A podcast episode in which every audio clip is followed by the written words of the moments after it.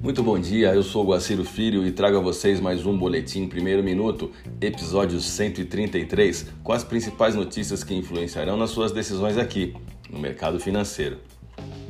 O mercado aguardará o payroll americano e taxa de desemprego, que sairá daqui a pouquinho, às 10h30 da manhã.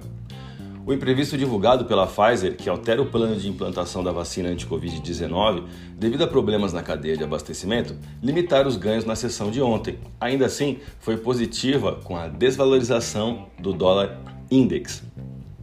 Os laboratórios Pfizer e BioNTech esperam entregar 1,3 bilhão de vacinas em 2021, enquanto os Estados Unidos aguarda para a semana que vem a aprovação da sua vacina e a União Europeia para o final de dezembro. Bolsas asiáticas.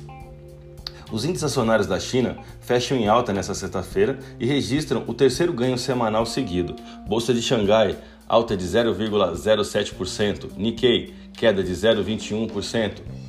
Bolsas americanas, Dow Jones Futuro, alta de 0,44%, S&P 500, alta de 0,33%, Nasdaq, alta de 0,35%.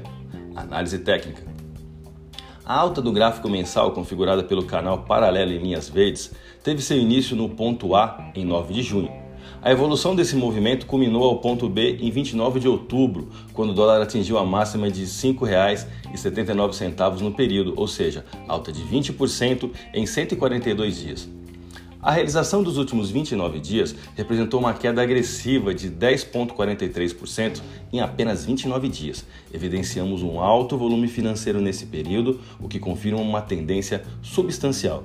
Na sessão de ontem, a moeda chegou a cair 2,11%, configurando mínima de R$ 5,12. Porém, ao longo do pregão, reduziu-se essa intensidade, performando um movimento que chamamos de pullback. Encerrou o dia em queda de 1,26% e taxa no antigo suporte de 28 de julho, R$ 5,15 o euro não atingia tamanha valorização global frente ao dólar desde 24 de abril de 2018, mas perante a forte entrada de capital estrangeiro ontem aqui no Brasil, a moeda se desvalorizou frente ao real brasileiro com queda de 0,98% e taxa de R$ 6,25. No período de 29 dias, a queda já chega a 7,16%.